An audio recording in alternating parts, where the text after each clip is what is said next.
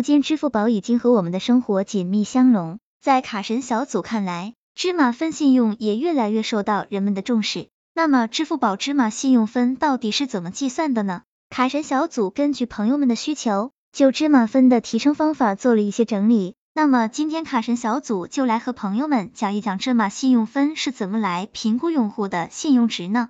朋友们一起来看看详细内容吧。芝麻分共分为五个级别，第一档。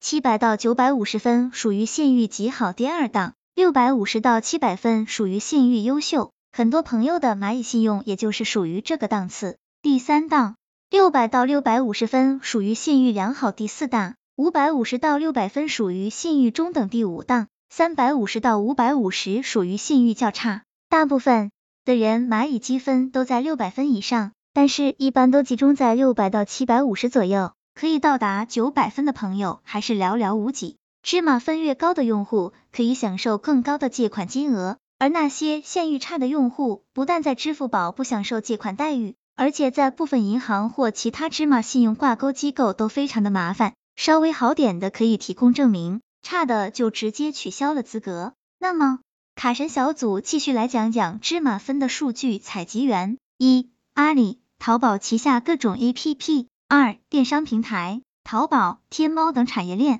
三、阿里云等各种大数据汇总；四、以支付宝为核心而展开的各种衍生互联网金融服务。支付宝芝麻分的评估结构跟标准：一、信用历史百分之三十五，过往的履约记录；二、行为偏好百分之二十，从消费行业和习惯中看是不是土豪；三、履约能力百分之二十五，通过社保公积金缴纳。动产和不动产等皆是核判断你的履约能力。四、身份特质百分之十五，丰富真实的学习及职业经历信息，以及实名消费行为，如本人的酒店、机票、保险等消费。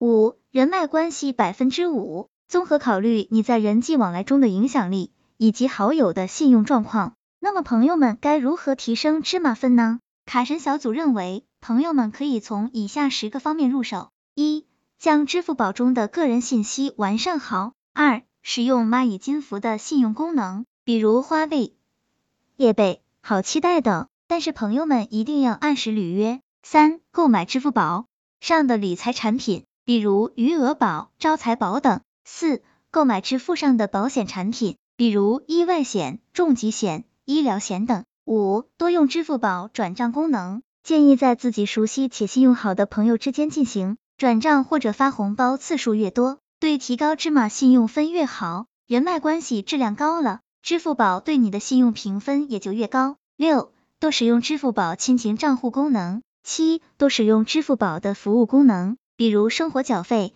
手机充值、酒店、机票、火车票预订等。八，绑定车辆信息，好车可以直接让用户的个人评分提升很多。九，绑定企业邮箱、职业信息和信用卡。并且导入邮箱账单，额度和每个月还款情况决定能提升多少分。十、淘宝或者相关 APP 消费购物。卡神小组总结，其实提升芝麻信用分和个人征信的评估是一样，在这里，卡神小组还是要建议朋友们按时履约，毕竟按时履约是最好的信用价值。朋友们说是不是？希望这个资料对朋友们有所帮助。